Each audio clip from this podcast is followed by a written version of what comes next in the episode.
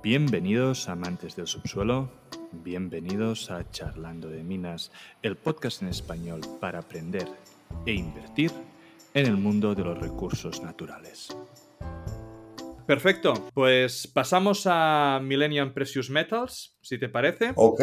Ah, vamos a cambiar la, la compañía. Cuéntanos un poco el objetivo principal de la empresa. Mira, Milenio es una empresa un poco diferente en ese aspecto, porque Milenio ya tiene dos depósitos con recursos minerales. Este, y tiene también unas propiedades de exploración que podemos hablar más. Esa es una diferencia que ya tiene y que está moviéndose hacia permisos ya, hacia el PEA que se llama, y entonces esa es la diferencia. La otra también es la ubicación. Milenio es una empresa totalmente 100% ubicada en Estados Unidos, 99.9% en el gran distrito aurífero del mundo que es Nevada y con un proyecto aquí en Arizona este, de plata. Entonces, esas son las dos grandes diferencias. Tiene ya recursos que pueden moverse con permiso hacia mina, también es una empresa de exploración y está ubicada enteramente, básicamente, en, en Nevada, en Estados Unidos. Sí, un poco como lo que has dicho, ¿no? Es básicamente Nevada, Arizona, todo lo que tiene. Normalmente todos los depósitos que he visto que están buscando, ¿no? Es open pit, oro, leachable, producción rápida, poco capex, poco opex. Los, los, proyectos ¿no? que he visto son uh, Wildkite, Mountain View y Red Canyon. Entonces, empezamos por Wildcat, ¿vale? Eh, lo que, lo que vi, ¿no? Y, como dijiste, está mucho más avanzada, por lo tanto ya tienen un instrumento nacional 43101 que su, submitido el año pasado. Y entonces vemos que tienen, pues, ah, más o menos a 1.500 dólares la onza de oro, casi 61.000 ah, toneladas con un grado que bajo mi punto de vista es un poco bajo, 0.4 gramos tonelada de oro, lo considero un poco bajo, pero sí que en cambio tiene un increíble strip ratio, ¿no? De solo 0.16. ¿Es esta realmente la, gran ventaja competitiva de, este proyecto? Sí, este, siempre tenemos que analizar cuando vemos los depósitos de oro especialmente, eh, es cuánto es tu margen de ganancia, ¿no? La gente se preocupa a veces mucho por la ley, mm. pero en cualquier negocio, como vender zapatos o lo que sea, es cuál es tu margen, cuál, es tu margen de ganancia, ¿no? Entonces, por ejemplo, punto 4 de oro a 1800 son como 45, ah, son como 25 dólares por tonelada, más o menos, creo, ¿no? Si, si hacemos la cuenta, creo que son como 25 dólares por tonelada. Es el valor de la roca a punto 4. Entonces, si trabajas en Open Pit y si trabajas con heap lixiviar el oro, este, no con una planta de concentración, para que el público entienda, ese proceso es un proceso de lo más barato que existen para extraer el oro. Entonces, más o menos te cuesta como 4 dólares la extracción por tonelada del oro. Y, las, y para producir 70 mil toneladas, cosas de ese tipo, tienes inversiones como de 100 millones de dólares, no de 500 o 600 millones como pasa con otro tipo de minas. Entonces, si te cuesta 4 dólares extraer el oro y no tienes stripping, no tienes, solo, no tienes que sacar material estéril para sacar el mineral, eso significa stripping. Stripping significa que cuánto material estéril tienes que sacar para sacar una, una tonelada de mineral de mineralizado. Muchas minas tienen 7 a 1, 6 a 1. Este no tiene eso. Y si te cuesta 3 dólares por tonelada minar una tonelada, entonces quiere decir que te cuesta 3 dólares minarlo, 4 dólares extraerlo. Y ponle 3 dólares administración y todo, son 10 dólares por tonelada. Y a punto 4 es 25 dólares por tonelada, todavía te quedan 15 dólares de ganancia. Con una inversión que no es tan grande para abrir esa mina. Entonces, eso es todo el negocio de la minería. ¿Cuánto es tu margen de ganancia? Y entonces depósitos como Wildcat, con lo que tiene ahorita, tiene un buen margen de ganancia. Sí, no, y más yo lo que estaba viendo, ¿no? Es que en un, un periodo como el que hablábamos, ¿no? Que es ah, altamente inflacionario, donde la energía va a subir más, probablemente cosas como el strip ratio pasan a ser mucho más importantes, ¿no? Claro que sí, porque posiblemente tu costo de minado suba a 4.50, por ejemplo. Y si sigue siendo, sería 11 dólares por tonelada total para, producir en, Wildcat. En cambio, te imaginas una empresa que tiene 7 a 1, que pasen muchas en Nevada. Estamos hablando 7 por 4, ya 24 dólares, ¿no? O sea, ya tienes medio gramo de oro casi, este, te cuesta el, el, minar el material estéril. Entonces ya necesitas tener un depósito de un gramo para poder para que sea económico. Claro, claro. para crear la mina, mm, los recursos que tienen, ¿no? Estos son más o menos, hice el cálculo, ¿no? Unos 776 millones de onzas de oro. lo veo un poquito limitado, ¿no? Eh, entonces, para construirlo realmente van a seguir aumentando recursos. ¿Siguen habiendo exploración en, este campo? Mira, hay dos cosas aquí. Uno, estos 776 eh, mil, 776 mil onzas, yo creo que no es muy complicado haciendo un poco más de perforación, incluyendo mineral que está un poco más profundo, que no está muy profundo esto. La exploración ha sido muy somera. Este, podemos traerlo a un millón. Y un millón en Nevada ya es una mina que vale la pena hacer. Sin embargo, nosotros tenemos una propiedad también de muy buen tamaño y este, tenemos dos objetivos en este momento. Convertir estos recursos de, inferidos a, indicados para poder aplicar ahora en julio, tener una cosa que se llama en inglés PEA, que es este, eh, un, estudio técnico que se necesita. Y con ese estudio técnico ya tenemos los recursos y ciertos estudios que se hay que hacer para empezar a pedir los permisos de minado. Eso es lo más importante. Entonces, el objetivo principal que tenemos ahorita es terminar ese estudio técnico para empezar a avanzar con, con el permiso de minado. Que eso ya empieza a dar mucho más valor a nosotros. Y el segundo es hacer exploración, porque tenemos mucha, mucha esperanza y mucha confianza geológica de que nosotros podemos doblar los recursos, por lo menos de que tenemos este lugar. Sí. ¿Cómo es el, depósito desde el punto de vista geológico? Este depósito son lo que se llaman, son depósitos, este, se llaman epitermales porque son, de, son formados a bajas temperaturas, cerca, muy cerca de la paleosuperficie de la Tierra. ¿Qué es óxido, no? ¿Lo que hay o óxido de oro? Es oro con plata, oro con, con, plata. Y básicamente oro. Y se llaman epitermales por eso, porque se forman a temperaturas por debajo de los 280 grados centígrados, cerca de la superficie. Están este, alojados en rocas volcánicas de en una provincia muy rica de roca volcánica que se llama el, el Rift de, de Nevada este, probado que tiene grandes depósitos y muy ricos. Y entonces la mineralización está encajada en vetas, en estructuras, está encajada en, brechas que son zonas, grandes zonas de explosión y fracturamiento. Y también la roca tiene una permeabilidad intrínseca y está diseminada en la roca. Eh, y hay lugares que están cubiertos por rocas que son postminerales. Ahí hay muy buen potencial. Por entonces, hay gran parte del potencial que está ciego, porque se ha cubierto, se mineralizó, y luego vinieron unas rocas volcánicas basálticas que han cubierto parte de la zona y son muy, muy, muy, muy delgadas, de unos cuantos metros. Y nosotros hemos estado encontrando que por abajo de esas rocas encontramos también mineralización. Por un lado, y por el otro lado, el depósito fue explorado que a 100 metros, a 150 metros, o sea, tiene un potencial hacia abajo este, todavía abierto. Entonces, el depósito afortunadamente fue nuevamente parcialmente explorado en el pasado y nosotros vamos a hacer una muy buena exploración. Entonces, cerca, ¿no? Vi otro depósito que se llama Mountain View, que yo lo que he visto es que está relativamente cerca, ¿no? Por lo tanto, entiendo de que se podrían llegar a juntar para hacer una única, una única mina.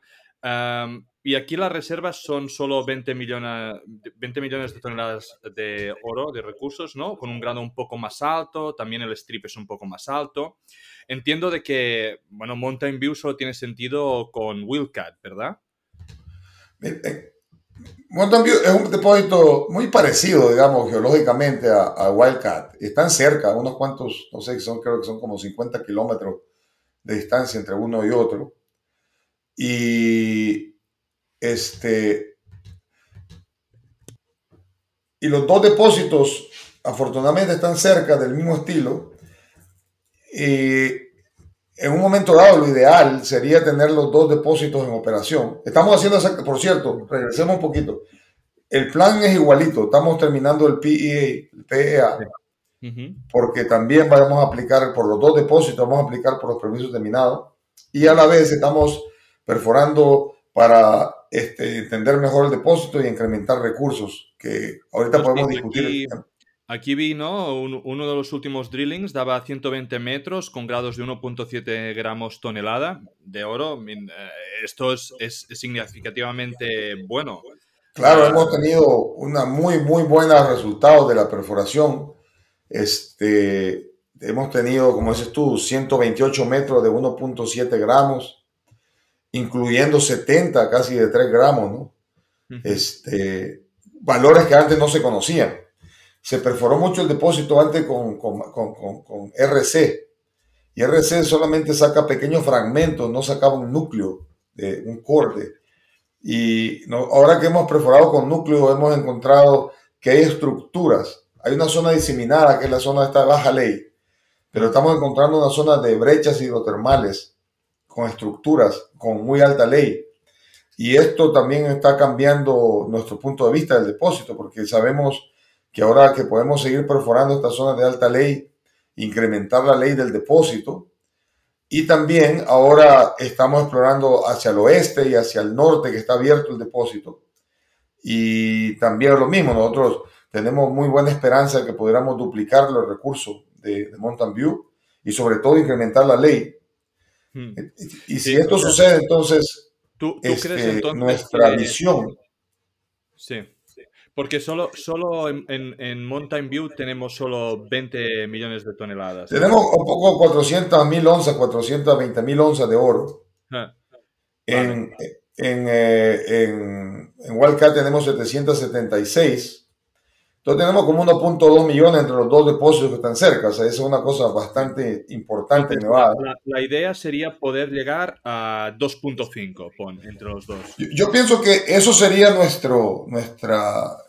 Yo creo, yo pienso que si llegamos por arriba de 2 para empezar, este, vamos a tener algo que tiene un retorno muy bueno, tenemos una, una vida entre los dos depósitos que pues, estamos produciendo por arriba de 100 mil onzas, que es una cosa en Nevada, en cualquier lugar del mundo, que ya es muy atractivo como empresa minera, con bajos costos. Podemos tener dos minas diferentes, pero podemos usar la planta de recuperación de oro que, que podríamos compartir.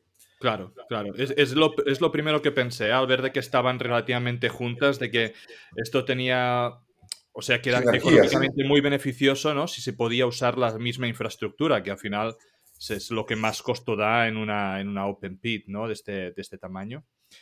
Entonces, pasamos al, al Raid Canyon, ¿vale? Aquí estáis, bueno, en primera fase de drillings, entonces en una etapa muy temprana de exploración cuando leí la presentación, ¿no? Veí que poníais que eran resultados prometedores y que debería ser un Carlin Style Deposit, ¿vale? Entonces, ¿qué es un Carlin Style Deposit?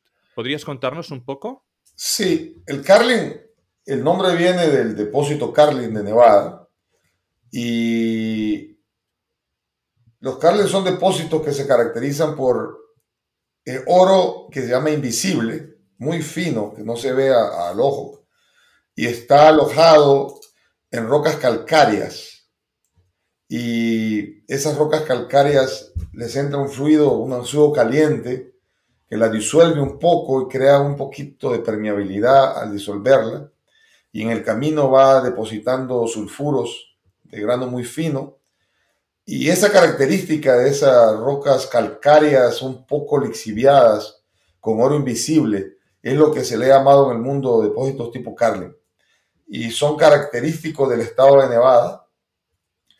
La mayoría del oro de Nevada está depositado en depósitos Carlin y básicamente es lo que creó a la empresa Newmont y lo que creó a la empresa Barrick, ¿no? Son, son depósitos que pueden ser de multimillones, no estamos hablando de 20 millones, 40 millones de, algunos de estos distritos, ¿no? En el distrito de en, en, Nevada. Y nosotros, en, el caso de, de, Red Canyon, estamos muy cerca de, muy cerca, podemos ver una mina casi en operación desde la propiedad de nosotros, este, para ver que estamos en un lugar que, que es mineralizado. Estamos unos cuantos kilómetros también al sur de uno de los distritos grandes este, que tiene Barrick en Nevada. Y este, tenemos la misma litología que es importante, muy importante estar en la, estratigrafía en la, eh, adecuada. Estamos en esa estratigrafía adecuada y tenemos las evidencias en superficie muy buenas. Y pusimos unas cuantas perforaciones como primera etapa para nosotros y fueron resultados excelentes, ¿no? Si tú te acuerdas, ahí tenemos resultados de 54 metros de 5 gramos casi, ¿no? 4.5 gramos, muy, muy, bueno. 22 de punto 61, 35 de punto 49 en superficie y oxidado también, que se puede trabajar como líquido. Entonces, como primera etapa fue es todo un éxito. La propiedad es grande, este, es un reto explorarla y vamos aquí, en este caso estamos siendo sistemáticos porque en, en, en Milenio somos las dos cosas, ¿no? Somos una empresa de, de, desarrollo hacia mina, pero también somos una empresa sistemática de exploración. Red Caño es el proyecto más avanzado en, en lo que es exploración pura, pero también tenemos otros cuatro proyectos muy buenos, ¿no? Que están en la etapa temprana. Y entonces balanceamos bastante bien nuestro trabajo y nuestro presupuesto para tener proyectos avanzados como Red Canyon, proyectos que estamos avanzando con permiso de mina, como Wildcat y Mountain View, y proyectos tempranos, como Eden y como este, eh, tenemos otro proyecto que a mí me gusta bastante, que se llama sí, Pues cuéntanoslo, porque en la presentación está muy esquemático básicamente estos tres, entonces si puedes dar una pincelada de algo que tú consideras que es muy bueno, nosotros te lo agradeceríamos. Fíjate, que este proyecto que se llama Ocelot es un proyecto que fue poco perforado en los años 80, también como a pozos de 60 metros, una cosa. La gente buscaba diseminado cerca de superficie. Pero estas cosas son campos bien grandes de, que fueron campos de hot springs, de aguas calientes, este, en, en, en el Mioceno. Y totalmente increíble. Cuando nosotros visitamos este proyecto, no puedo creer que un proyecto de esta calidad, de este tamaño, de las características en superficie que se ven, de rocas volcánicas silicificadas, este, con brechas hidrotermales cortando grandes zonas, con buenos valores de oro en superficie, que estaba ahí básicamente subexplorado, ¿no? Uno piensa que Nevada las cosas están muy exploradas, ¿no? Y, pero llegas a un Red Canyon, llegas a un Ocelot, y te das cuenta que todavía hay cosas que están subexploradas en distritos tan, tan con tanta historia de, minado como Nevada. ¿no? Y así que el, el, tamaño de la alteración, el estilo de alteración en la geoquímica de Ocelot, yo creo que va a ser nuestro siguiente proyecto avanzado. ¿no? ¿Y qué, qué tenéis allí? ¿Qué, porque normalmente cuando, vengo, cuando veo hot springs muchas veces pienso en carbon, uh, carbon replacement deposits, ¿no? que muchas veces se forman, uh, pero no sé exactamente qué mineralización tenéis o qué, o qué estructura ge geólica consideras que hay allí.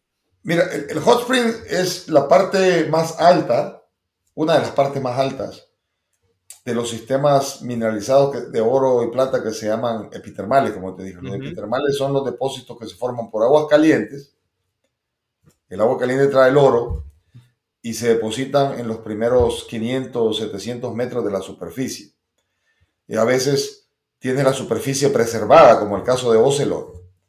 Y entonces el potencial está completamente abierto a profundidad y sabemos que está preservada porque encontramos evidencia en superficies, por ejemplo, son son sedimentos lacustrinos, que donde estaban saliendo las aguas calientes y estaban formando depósitos de sedimentos lacustrinos con un poco de rocas volcánicas y el agua caliente salía y silicificaba, impregnaba de sílice este, a esos sedimentos lacustrinos.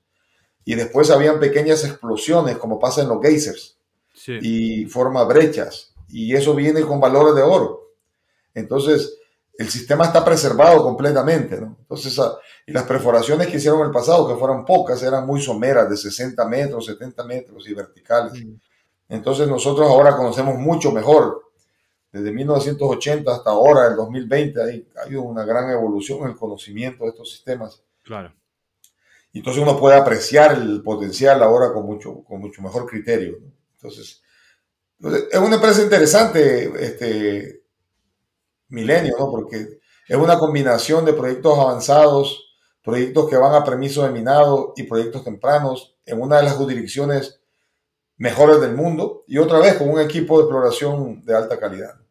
Porque la idea ¿no? de Millennium eh, es realmente construir esas minas o van a hacer todo el proceso de desarrollo para vender. ¿Cuál es la, idea inicial?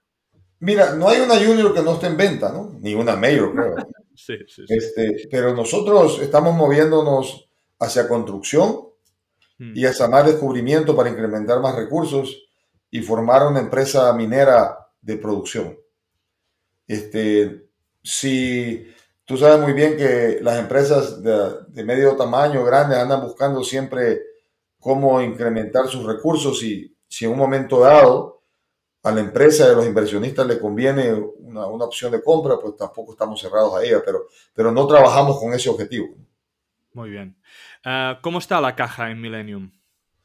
Tenemos suficientes recursos en este momento para terminar la perforación que estamos haciendo en, en, en, en, Mountain View y la perforación que no hemos hablado de eso, ¿no? Que ahorita tenemos nieve en terreno en, en Wildcat, pero apenas se funda la nieve vamos a empezar con la perforación.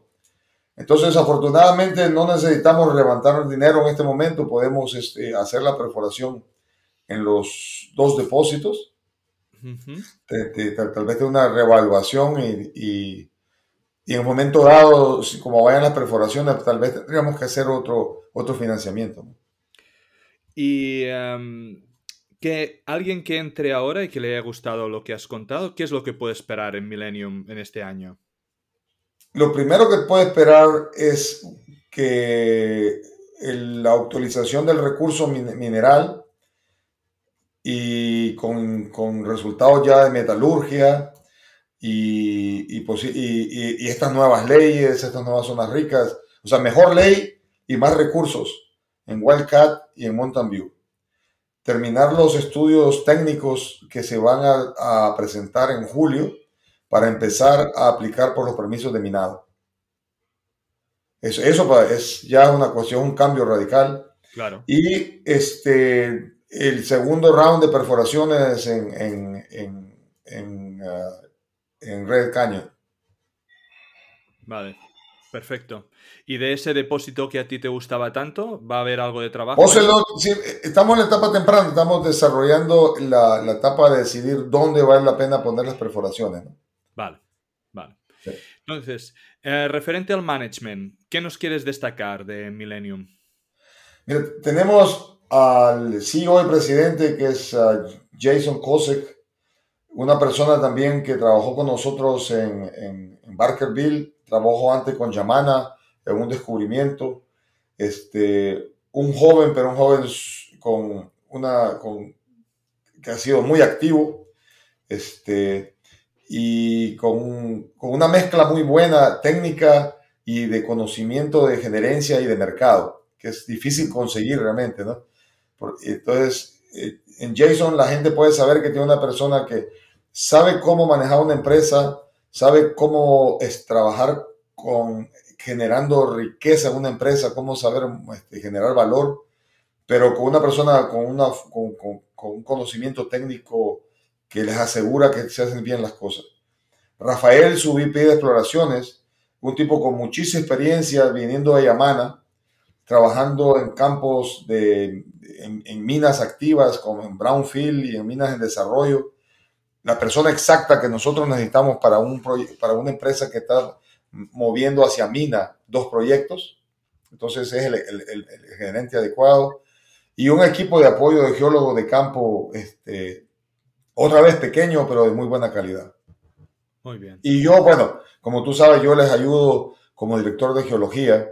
Yo participo en las decisiones de hacia dónde vamos técnicamente y este, apoyo en muchas de las decisiones geológicas que tomamos. Muy bien. ¿Qué porcentaje de acciones tienen eh, directores y management? También, fíjate, curiosamente, 11%. como tenemos, estaba viendo aquí la presentación, este, 11.1%. vale.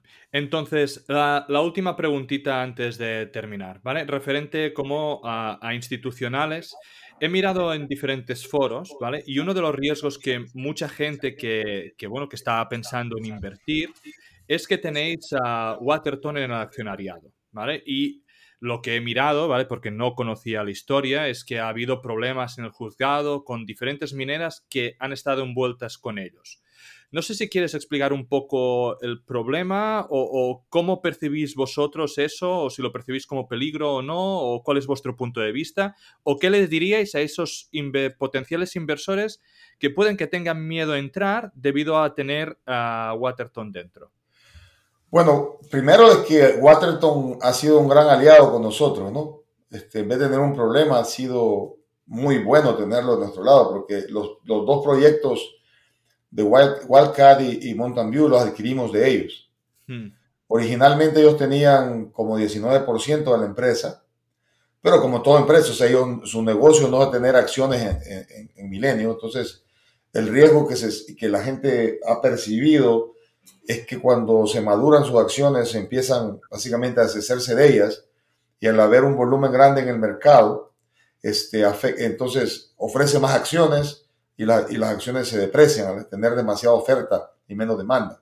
Ese es el riesgo que la gente ha percibido, ¿no? De que empiecen a vender las acciones este, cuando se maduran en su tiempo dado, ¿no?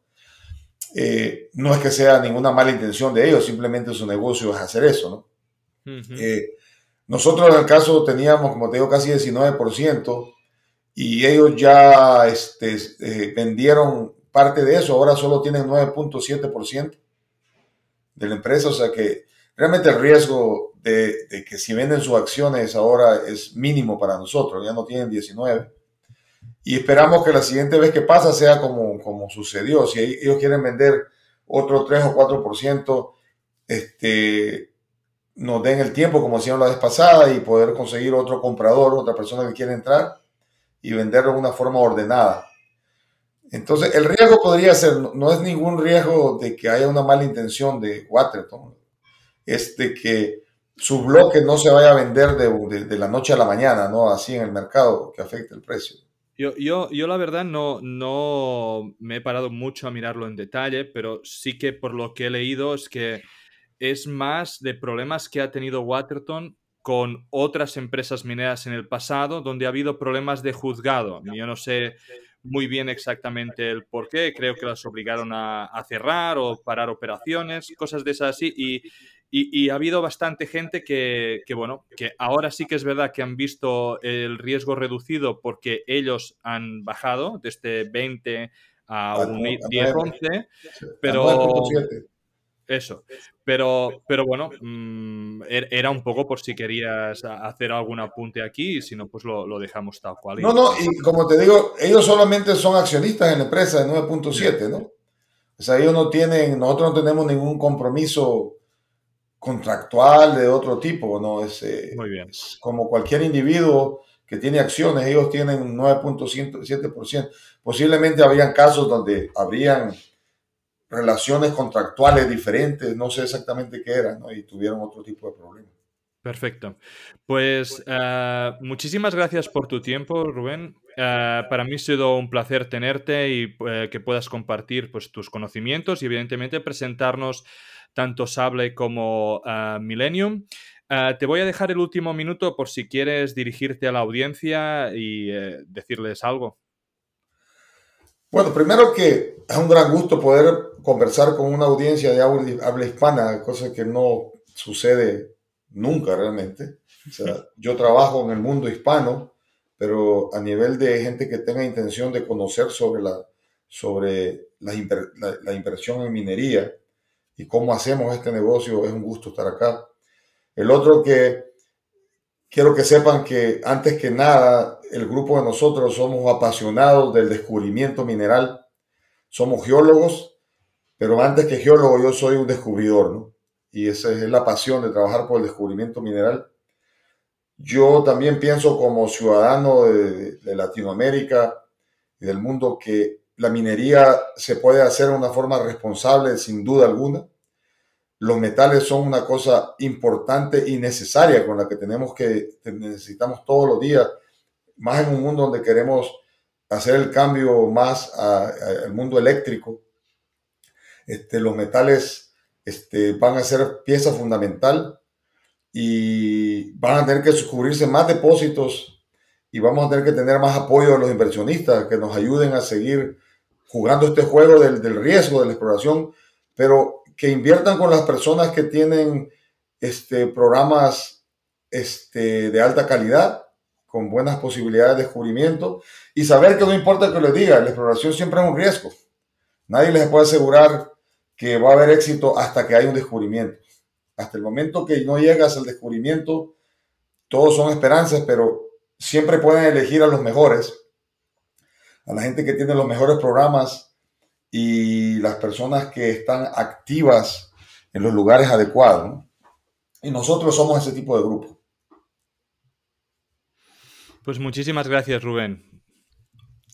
Un placer, un gusto conocerte. Nos vemos en las otra vez que tengamos la oportunidad de conversar. Ojalá que la siguiente hablemos del descubrimiento. Claro que sí, yo, yo quiero hacer un seguimiento y, que nos vuelvas a explicar tanto de Sable como de Millennium y, que, y contar las, las noticias nuevas. Muchas gracias. Perfecto. Este podcast no deja de ser un relato personal de mi camino para aprender en el mundo de la inversión de las materias primas. En este podcast vamos a intentar sacar contenido educativo, entrevistas con empresas y tesis de inversión para que juntos podamos aprender de este fascinante mundo del subsuelo. Si crees que el contenido vale la pena, por favor dale me gusta, suscríbete al canal y compártelo. Soy Amadeo Bonet, bienvenido a Charlando de Minas.